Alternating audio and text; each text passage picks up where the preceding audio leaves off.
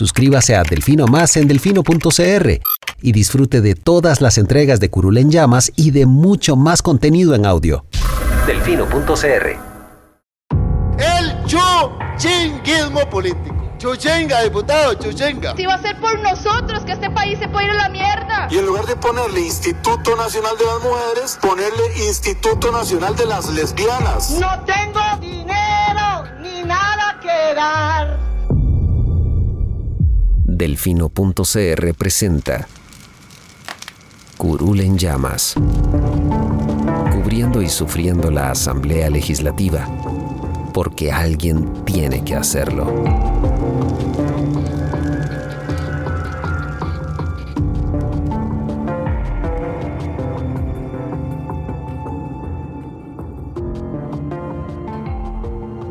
Hola queridos suscriptores de Delfino.cr, bienvenidos a un nuevo programa de Curul en Llamas, el podcast semanal donde les comentamos los temas más relevantes e irrelevantes de la Asamblea Legislativa.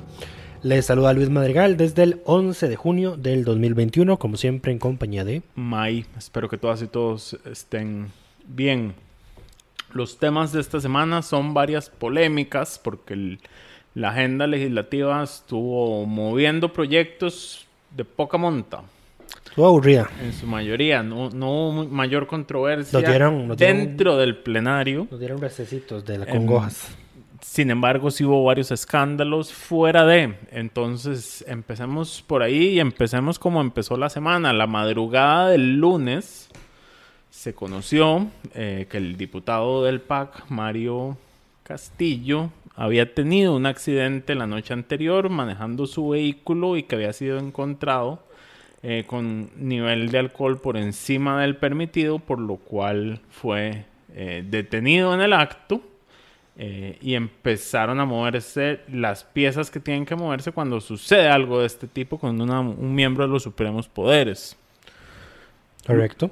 ¿Qué es lo que sucede, Lucho? Explícanos Bueno, el proceso. hay que recordar que los diputados, desde que son declarados electos y hasta que terminan su periodo constitucional, no pueden ser detenidos por motivos penales, salvo que cometan un...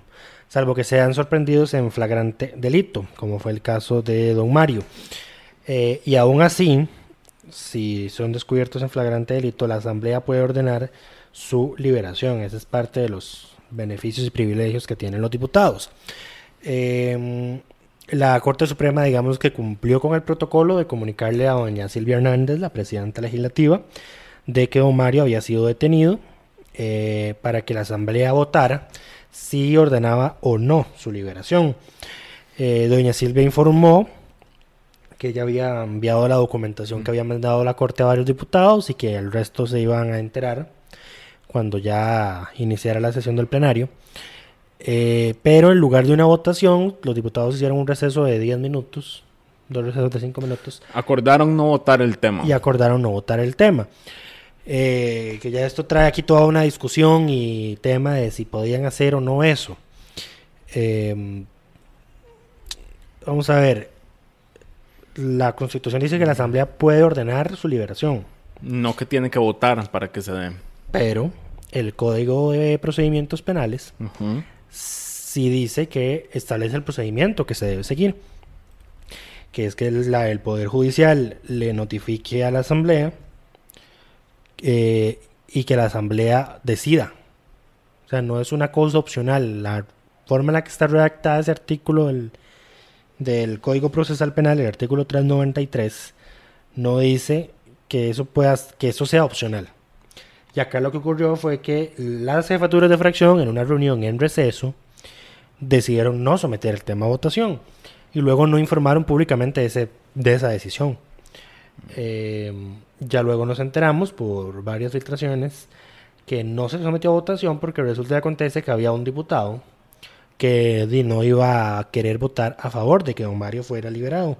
Don Mario estaba ya a las órdenes del Poder Judicial como desde la medianoche del, del domingo.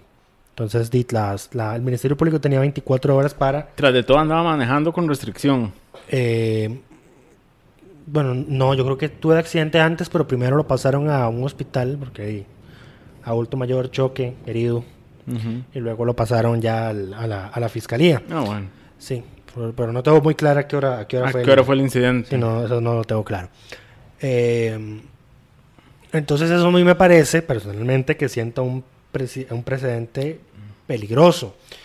Porque entonces, eh, en primer lugar, afecta a los derechos de los demás diputados, porque le cercenaste su derecho de votar sobre si querían que un Mario Castillo fuera liberado o no. Y por el otro lado, le cercenas los derechos procesales a los que tiene derecho Mario por el mero hecho de ser diputado, que ya otra cosa es si estamos a favor o en contra de que los diputados tengan esos tipos de procedimientos.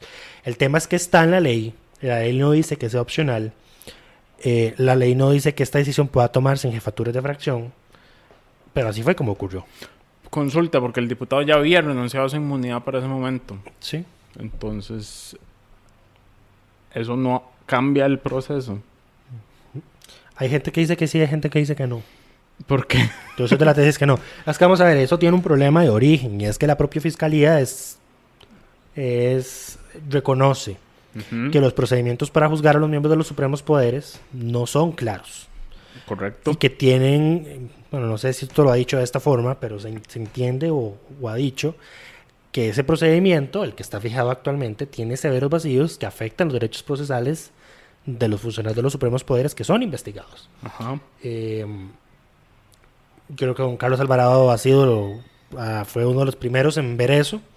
Eh, y ahora lo vio don Mario Castillo, porque a pesar de ser un adulto mayor de setenta y pico de años, no fue indagado sino hasta la noche del día siguiente en la que fue detenido.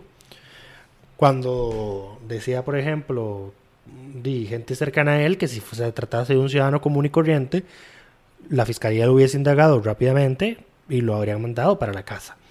Eh, supuestamente hay una circular de la, una directriz de la fiscala general, doña Emilia Navas Aparicio, que dice que a los conductores en, eh, sorprendidos en estado de ebriedad hay que tratarlos muy duro y que no hay que dejarlos salir hasta que se les haya pasado la borrachera. Ajá. Eh, el tema, yo no sé si a un adulto mayor la borrachera le puede durar.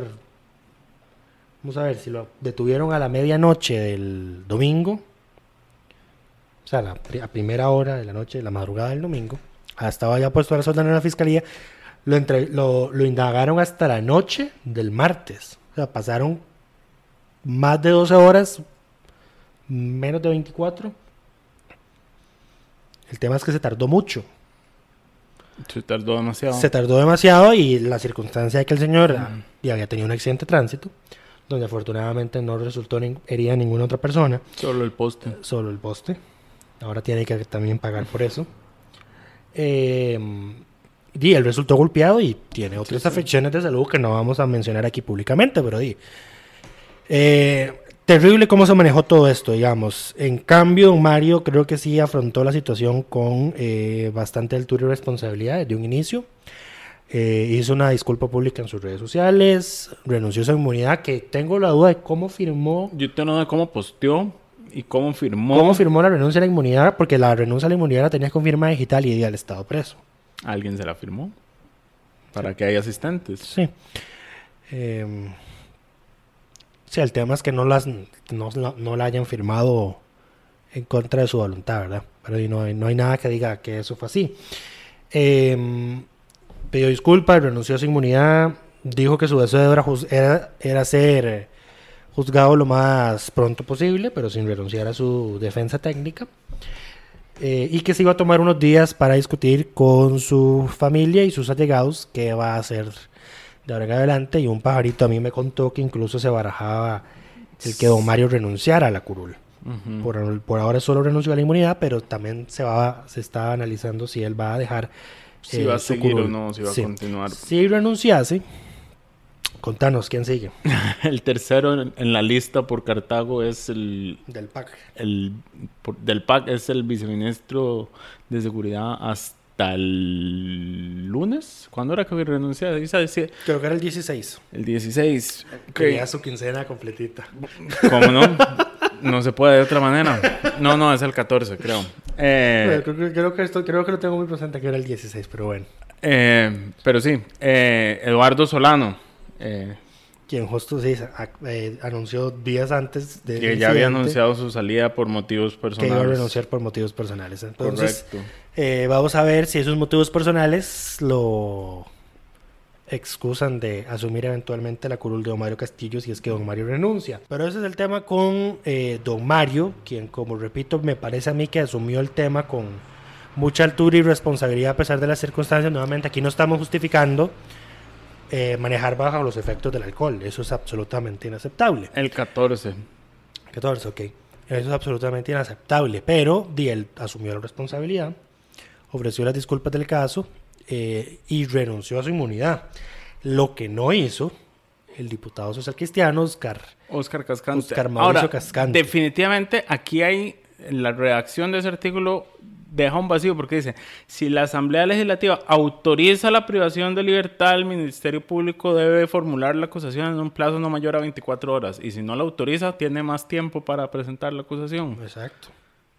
Pero, o sea, pues, pero, pero lo acabas de leer. ¿Sí? Y dice, si la Asamblea autoriza la privación. Exacto. O sea, ahí, ahí está. Vamos a ver, la Constitución dice que si un diputado es detenido en flagrancia, Se puede la Asamblea detener. puede Ajá. Liberarlo. Ajá. La ley Dice que si dice la Asamblea que se necesita que la Asamblea se... la privación Exactamente, que la Asamblea necesita autorizar que se mantenga privado de libertad. Aquí no hubo una decisión en una votación formalmente, formalmente hecha. Hubo una decisión informal en una reunión de jefaturas de jefes de fracción y todo porque Creo un que- diputado no quería votar a favor de liberar a un, ma- de liberar a un Madio. O sea, Creo o sea, el señor tiene setenta y pico años. ¿Qué le va a importar si vos querés hacer y hay un discurso de por qué no hay que conducir Creo, bajo los efectos del alcohol? Creo- está en contra y listo. sí, creo que técnicamente es la persona, el, el miembro de los supremos poderes queda aprendido pero no detenido. Se queda formalmente detenido en el momento en que la Asamblea autoriza su privación de libertad y tienen 24 horas para... Yo creo, yo creo que la fiscal, yo creo que ni siquiera la fiscalía sabía qué hacer. Yo no, no tengo claro exacto qué se hace en, en estos casos. Pero bueno, esto, es- esto es terrible porque lue- vamos a ver.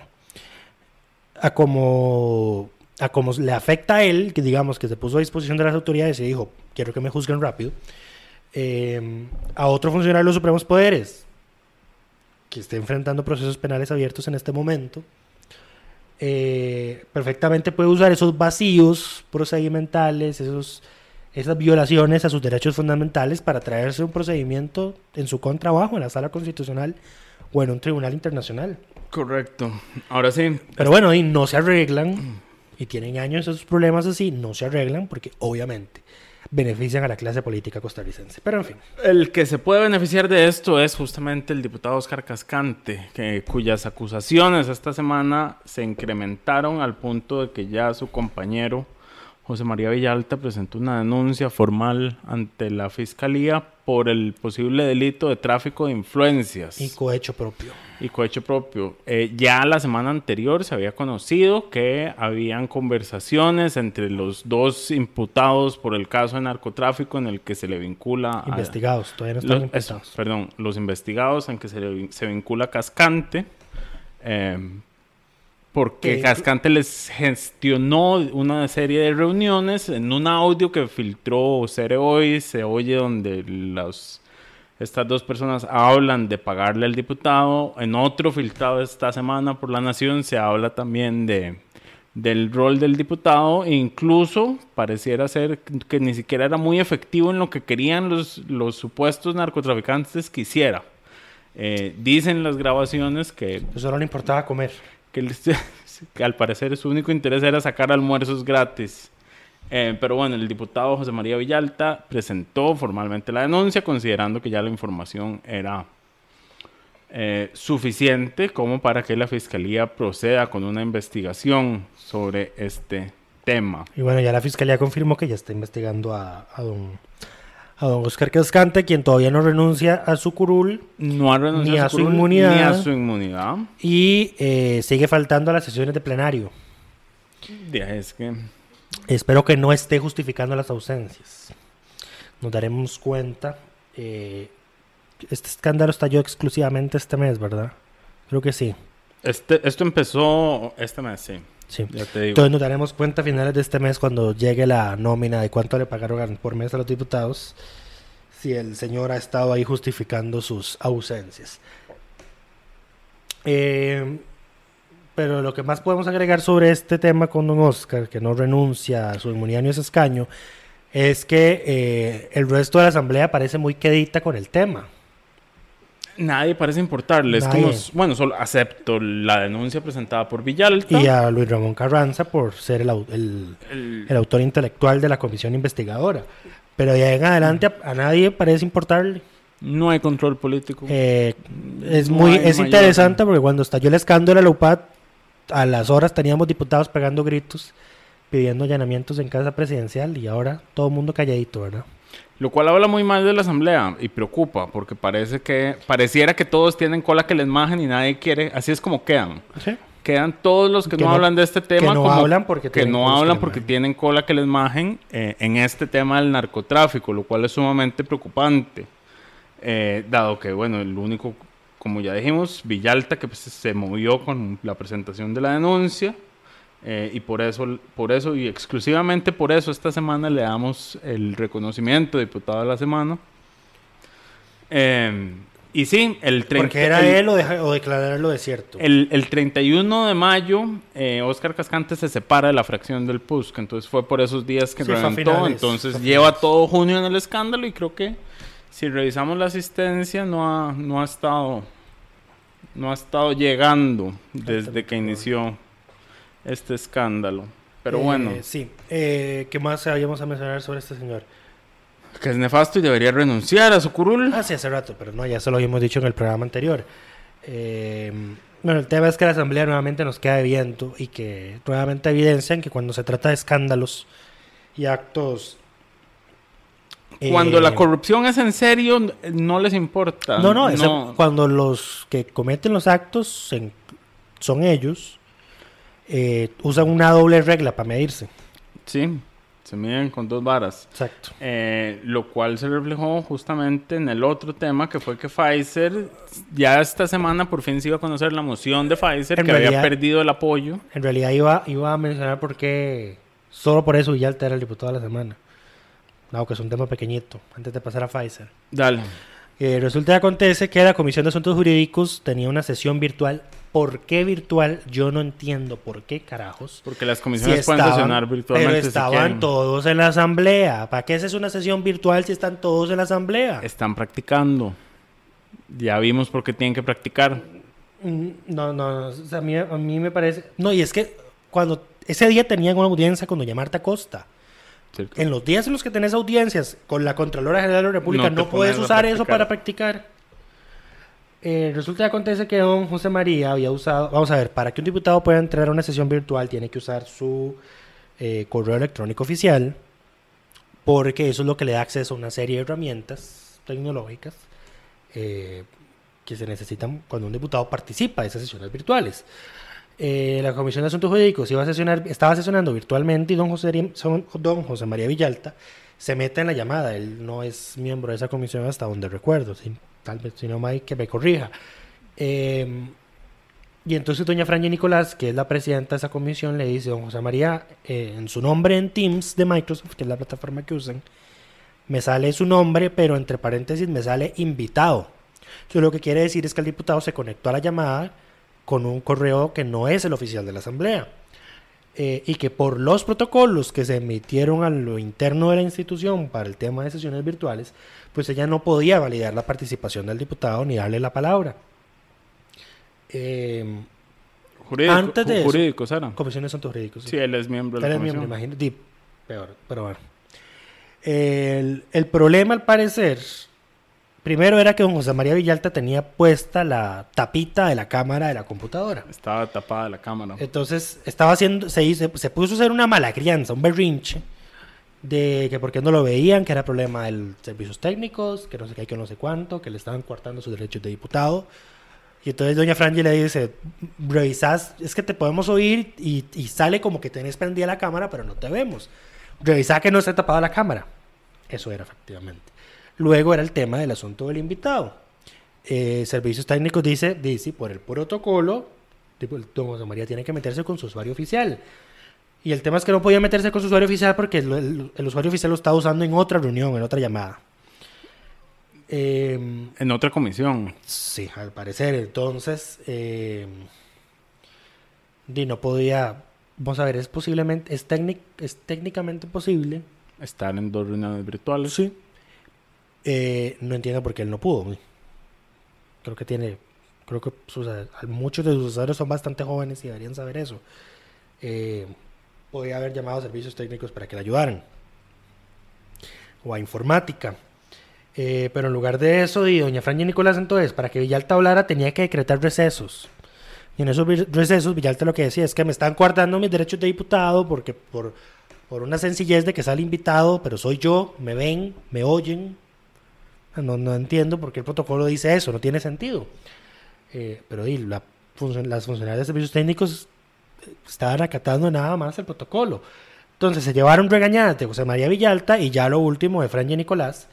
Eh, esto, esto estoy resumiéndolo porque esto fue prácticamente toda la sesión, se fue en esto, en este caos de que no sabían qué hacer con el tema de Villalta. Y al final dejaron colgando a doña Marta Costa. Entonces tuvieron que reprogramar la, la audiencia. Eh, pero bueno, por eso es que lo de Villalta es solo por el tema de la denuncia de don Oscar Cascante, porque si tomamos en cuenta... No el- fue su mejor semana. Mm, eh, si tomamos en cuenta ese berrinche impresentable que hizo contra una funcionaria técnica que simplemente está atacando, a- a- acatando órdenes, o sea, no, no es ella quien se debe- debió haber llevado esa, esa regañada, pero bueno. Pero Ahora sí, bueno, después, Pfizer. después del paréntesis de Lucho, eh, Gran paréntesis. a lo que duró más de lo que esperaba. A lo que mm, íbamos es que el mientras no se quiere investigar el narcotráfico, sí se quería traer a los directivos de Pfizer a dar cuentas por el contrato firmado con el país y supuestos chismes que los diputados crean en teorías de la conspiración de que hay algo ahí en el contrato, eh, de que el país negoció el cerro Chirripó con Pfizer en caso, en caso de que no, no les paguen.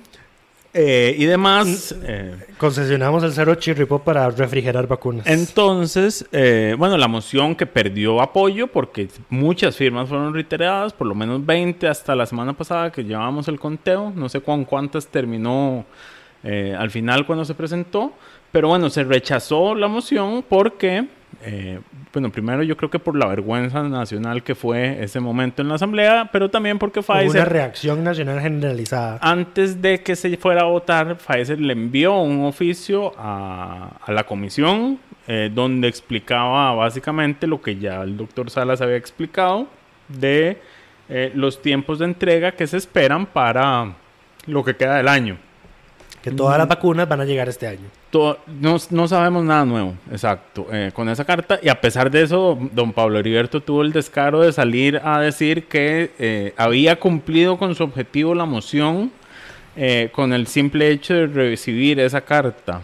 Sí, lo, que, lo cual no es cierto, porque afortunadamente don Pablo Heriberto, él gusta de hacer sus declaraciones a la prensa en videos y lo sube a sus redes sociales. Correcto. Y resulta que el día que presentó la moción, que empezó a recolectar las firmas, don Pablo publicó un video y lo mandó a la prensa, diciendo que la- el objetivo de la moción era que Pfizer explicara que por qué tanto secretismo, que por qué no se podían conocer las cláusulas, que cuáles eran las cláusulas. No estaban pidiendo un cronograma de vacunas, como bien lo dijo la presidenta de la comisión, doña Lorena León, cuando justificó su voto en contra. La moción no era para pedir un cronograma de, vacunas y si aún así lo que quisieran, lo que querían era un cronograma de vacunas, esta no es la comisión para pedirlo. Está en la comisión de control de ingreso y gasto público. Correcto. Pueden pedirlo en la comisión de la caja si les da la gana. Eh, ¿Qué sabíamos de lo que respondió Pfizer? Vamos a ver. Bueno, y además la respuesta es falsa, porque, porque primero porque, el- porque la, la justificación de la moción era que Pfizer venga a explicar por qué tanto secretismo con el contrato. Según no era que nos diera un cronograma de vacunas. Eh, y lo otro es porque Pfizer no les dio un cronograma de entrega de vacunas. Ni siquiera le digo lo que ya sabíamos. Le dijo a finales, les dijo a finales de junio va a estar entregado a Costa Rica alrededor del 36-37% de lo que se le contrató, de lo que, de lo que nos contrataron. Y a finales de septiembre va a estar alrededor del 75%. Lo que ya sabíamos. Lo que ya sabíamos porque el, el presidente de la Comisión Nacional de Emergencias, quien fue el último que lo reiteró más recientemente, dijo, en junio van a seguir llegando estos lotecitos pequeños de 76 mil dosis de Pfizer a la semana, porque el mes de aceleración que habíamos pactado era mayo. Ya Ujú. mayo terminó. Eh, el próximo periodo de aceleración es julio, agosto y septiembre. Eh, entonces, en esos tres Tercer- meses tercer vamos a recibir vamos a recibir cerca de 2 millones y medio de vacunas y el resto pues ya antes de que termine el año. En fin, ellos lo ven como una victoria, nosotros lo vemos como el cierre de un capítulo vergonzoso que eh, creo que generó dudas legítimas de que Pfizer nos iba a patear el trasero y nos iban a decir, vea, maíz, usted está, ustedes están, ahí sus diputaditos están jodiendo mucho, eh, me le están haciendo mala imagen a la empresa, simplemente rompemos el contrato y van a ver qué hacen quienes da vacunas. Sí, eso no lo iban a hacer porque les hubiera generado una peor imagen, pero todo bien. Em, seguimos con los temas. El otro, lapsus. Esto, no es, esto es un tema recurrente. Nada más tu- tuvimos un recordatorio nuevo esta semana eh, de la elección de magistrados que siguen siendo eh, de forma oculta y seguimos sin saber y si podemos seguir sin, sin exigir respuestas a cosas como, por ejemplo, que la persona que tuvo la nota más alta dentro de la comisión De eh, sea de las que tiene una menor cantidad de votos de apoyo. Entonces, como no, como la votación no es pública, no podemos nosotros como medio y la ciudadanía en general preguntarle al diputado, ¿usted por qué votó por esta persona en lugar de esta? ¿Cuál es su justificación? ¿Cuáles son, su- cuáles son sus motivos? ¿Por qué es eh, que no se tomó en cuenta la calificación? ¿O qué fue lo que tomó usted en cuenta? Pero Mm. bueno, contexto. Esta semana la Asamblea tenía que escoger ocho magistrados suplentes de la sala tercera de la Corte. La sala, una sala que no es poca cosa, es la sala de lo penal. La sala nefasta de toda la Corte La Plena. sala que La lleva los eh, procesos contra, por ejemplo, eh, Los, los supremos, los poderes, supremos poderes. Contra ellos mismos. Por algo es súper importante saber a quiénes están escogiendo y bajo qué criterios. Pero bueno, la comisión de nombramientos naturalmente hizo su trabajo de entrevistas y calificación. Ya podemos cuestionar toda la metodología que usan, etcétera, que siempre es mejorable. Todo es perfectible en este mundo. Eh, y bueno, nuevamente tenemos este escenario donde el plenario se pasa por el forro de los, lo que quieran poner ahí en la palabra, eh, las recomendaciones de la comisión de nombramientos y escogen a quien les dé la gana. Rafael Segura Bonilla fue el más votado con 48 votos y resulta que don Rafael era el cuarto mejor evaluado con una nota, con una nota de 83. Por lo menos. Don William Serrano Ba- Baby, o Babi, no sé cómo lo se pronunciará, perdón, obtuvo 45 votos y él era el tercero mejor evaluado con una nota de 87.25. Don Miguel Ernesto Fernández Calvo era el séptimo mejor evaluado y tuvo 45 votos, los mismos que Don William, con una nota de 73,33 en la comisión de nombramientos. Y la última, Cynthia Dumani Stratman, obtuvo 41 votos y ella era la quinta en la lista de mejores calificados con una nota de 82,17. Quienes quedaron excluidos porque no recogieron los 38 votos mínimos necesarios para quedar electos. Doña Rosa María Acon NG quedó a un voto de ser electa, obtuvo 37. Eh, Doña Patricia Vargas González era la mejor calificada de la comisión de nombramientos con una nota de 93.26 en una escala de 100. Y, do- y- y doña Patricia solo tuvo 17 votos. Doña Blanca Iris Sala Zamora obtuvo 15 votos. Don Edwis- Edwin Salinas Durán 14. Rafael Mayit González González 13. Y ahí sigue la lista. Eh, solo cuatro alcanzaron y superaron los 38 votos necesarios. Y ellos fueron los que fueron, valga la redundancia, juramentados Una- el jueves. Una consulta, Lucho, ¿por qué no repitieron la votación? Eh, por el procedimiento que regula esto, dice que si no quedan electos todos en una ronda, la siguiente ronda se hace después. Ok. Para suplentes. Ah, ya, ya, claro. Me estaba confundiendo con el... No, en la de nombramientos de, lo de los, en los propietarios sí hay Tienen tres rondas al día. ya. Como cuatro rondas, sí. Sí. Ok. Em, Pero bueno, esto nuevamente nos hace preguntarnos para qué la comisión, para qué existe la comisión de nombramientos, ¿verdad? Hasta la misma sala constitucional, cuando uno va a impugnar el procedimiento que se usa para nombrar magistrados, dice es que lo, lo- de la comisión de nombramientos no sirve, no es vinculante, nada.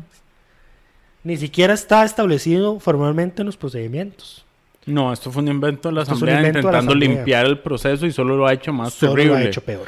Eh, pero bueno, nada más valga el comercial para recordar que llevamos desde el 2019 esperando que la sala constitucional resuelva eh, la acción interpuesta contra estas votaciones secretas en las elecciones de magistrados. ¿Cuántos meses ya? Eh, déjame porque estoy abriendo el expediente. En la menos nos llevamos una hermosa sorpresa y se la damos ahorita en primicia mientras hacemos la nota y ustedes lo escuchan eh, eh, sábado.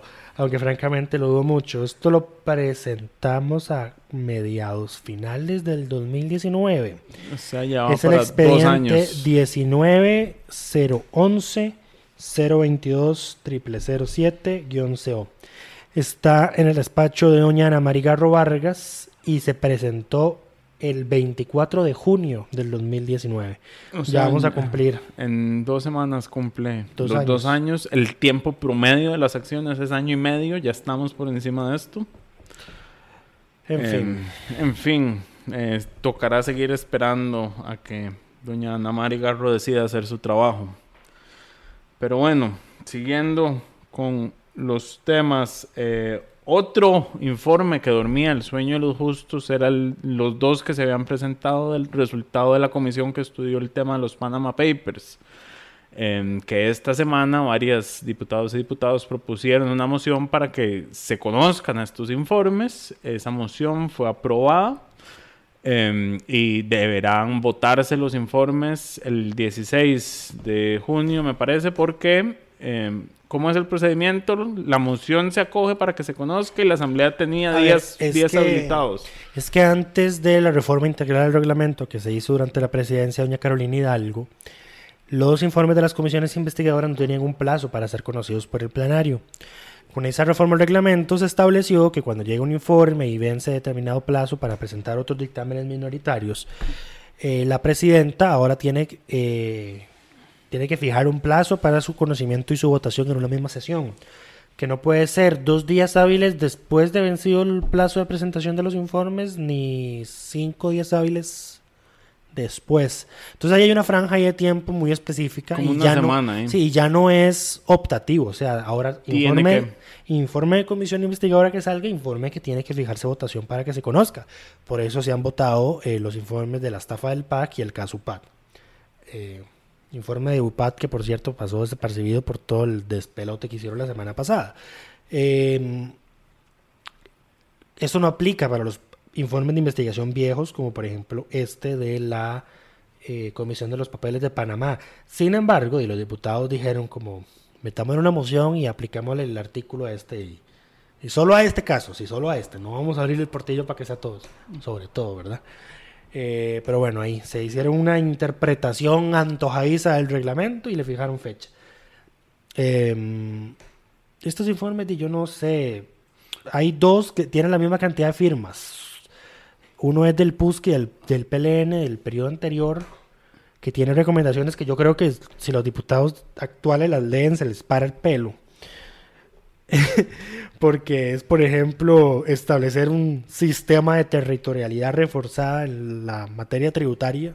Es- y Hacienda acaba de eliminar las grandes empresas, ¿cómo se llama? Las grandes empresas territoriales. Imagínate. Los grandes contribuyentes territoriales. Ahora solo existen los grandes contribuyentes. Eh, eh, reforzar la supervisión de que los grandes contribuyentes que generan renta en Costa Rica tengan la obligación de declarar la información de ingresos percibidos en Costa Rica y en el exterior, aunque no necesariamente se les impongan impuestos. Eh, reforzar la legislación en materia de remesas al exterior, crear un tribunal especializado, espe- crear un tribunal especial tributario en jurisdicción contenciosa administrativa, aumentar las penas por el delito de legitimación de capitales, regular los precios de transferencia y aprobar el proyecto de extinción de dominio. O sea, esto- casi, un, casi el, más del casi el 100% de las cosas que están aquí son cosas a las que el, el Liberación y la Unidad de este periodo se ha opuesto. Correcto. Entonces yo quiero ver cómo van a votar ese informe. En cambio, el otro informe es, tiene firmas del PAC y del Frente Amplio. Y lo que recomienda es fortalecer presupuesto de- destinado a campañas informativas. Wow. Recomendar al Ministerio de Hacienda realizar fiscalizaciones sobre las personas identificadas como creadoras o usuarias de sociedades citadas en los papeles de Panamá, que eso ya se hizo.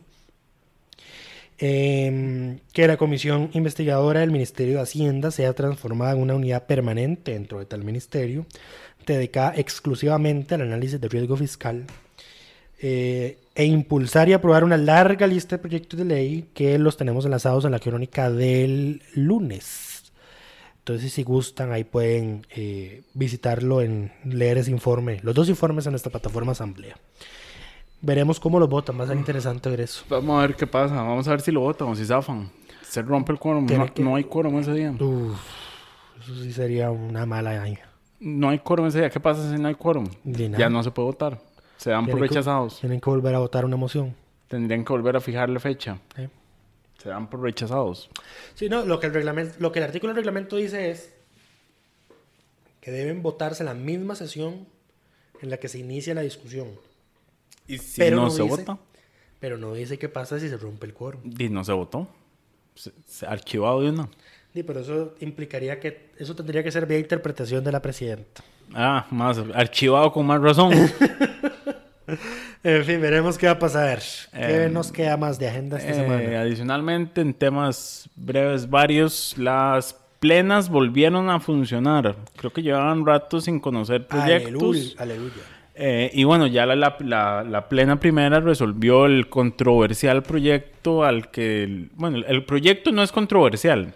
El proyecto de las controversiales mociones que había presentado María Inés, que fueron catalogadas de racismo por muchas eh, personas y sectores, eh, que buscaba acciones afirmativas en empleo hacia las personas afro que cumplieran con todos los requisitos necesarios para concursar Es- por puestos. Ese es el objetivo del proyecto, no Es- era el objetivo de las mociones de Marina. Ese es el objetivo del proyecto. Las, el objetivo de, las mociones de Marinés era detener el proyecto. Sortearon ese, ese Bloqueo. bloqueo. y ya fue aprobado en primer debate. Solo votó en contra Pedro Muñoz. El jefe de María Inés, porque María Inés es la jefa, de campaña, de, de la campaña de de la Pedro. campaña Pedro, exacto. Em, sí. Y, y qué más? Creo que estamos por En hoy. la, en la plena segunda se aprobó también un proyecto, un primer debate, que es para declarar el día de la... La pala- a la juela A la provincia Juela, Ciudad palabra, Palabra. ciudad palabra. eso. Sí, algo en conmemoración ahí de, de las ferias de los libros y no sé qué carajos. Fijo, es un proyecto de Thompson. Se delegaron dos proyectos más a las comisiones plenas, segunda y tercera, entonces vamos a ver qué sucede ahí. Cabe mencionar también que se aprobó una dispensa de trámites a un proyecto impulsado por Poder Ciudadano Ya para que los partidos políticos estén obligados a suministrar al Tribunal Supremo de Elecciones información básica sobre los candidatos en las próximas elecciones. Eh, también se aprobó... A la juela ciudad palabra era un proyecto de Thompson. Sí. No le llegó a tiempo para la elección. Pero Thompson ganó en el Cantón Central de la Juela, donde fue alcalde. Bueno, eh, por lo menos. Sí. Algo Eh, se que aprobaron, se aprobaron eh, varias autorizaciones de donación de terrenos, que las igual estarán todas listadas en nuestro resumen semanal. Eh, y por fin la Comisión de Asuntos Hacendarios dictaminó el proyecto de creación del Fondo de Avales.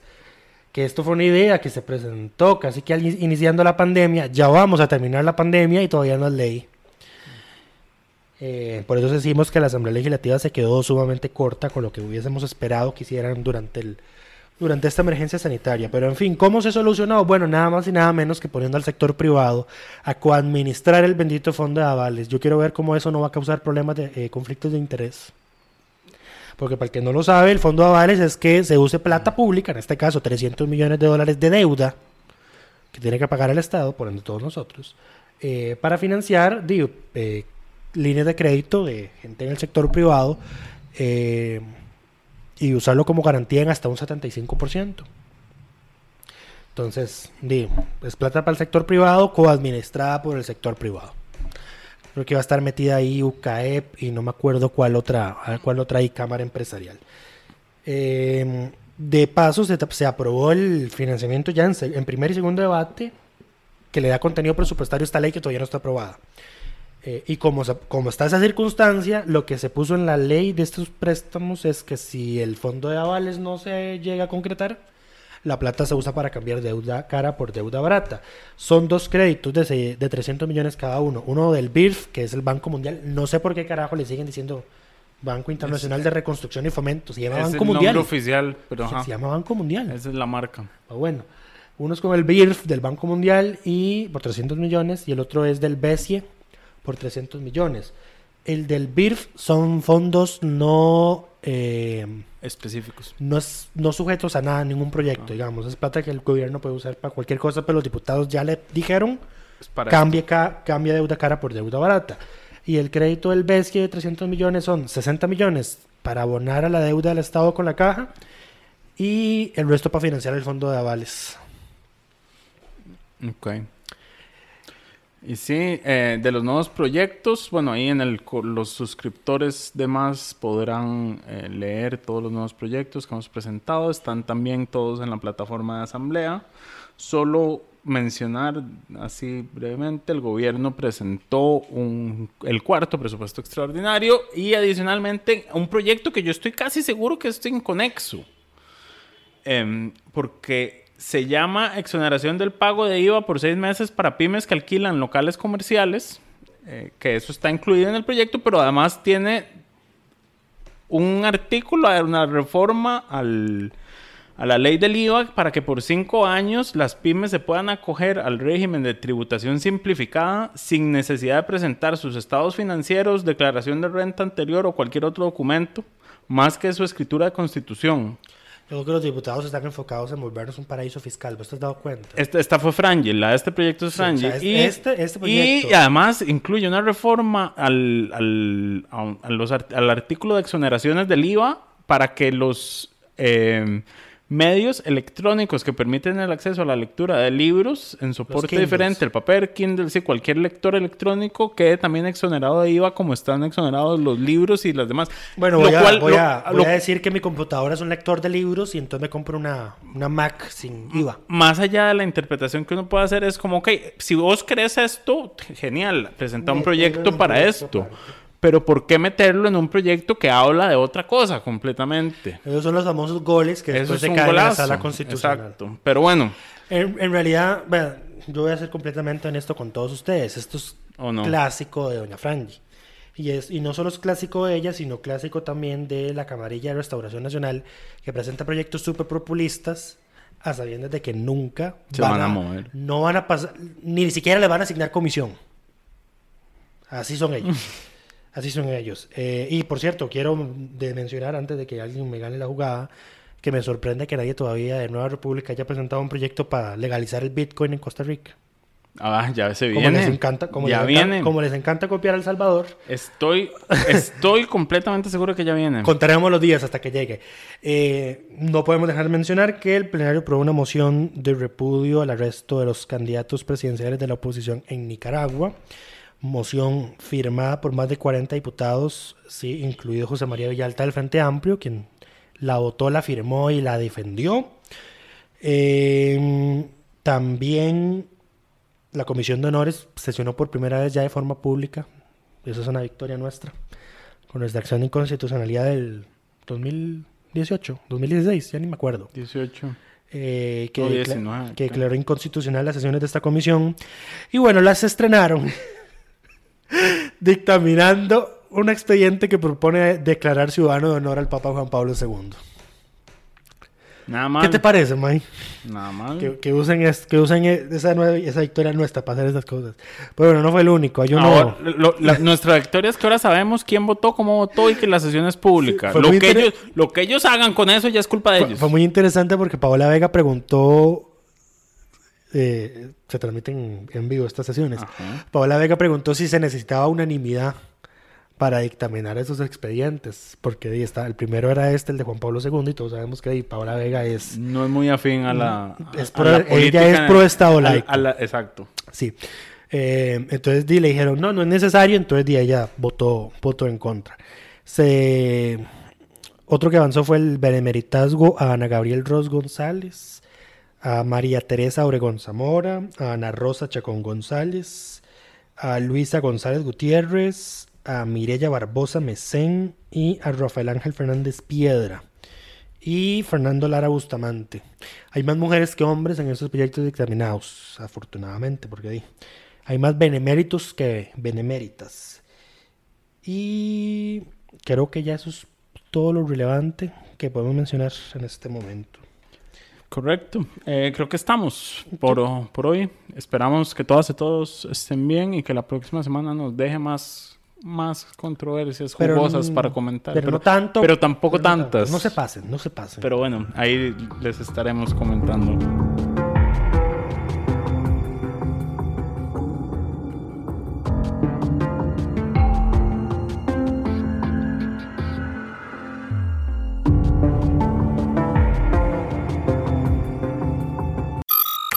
Suscríbase a Delfino Más en delfino.cr y disfrute de todas las entregas de Curul en Llamas y de mucho más contenido en audio.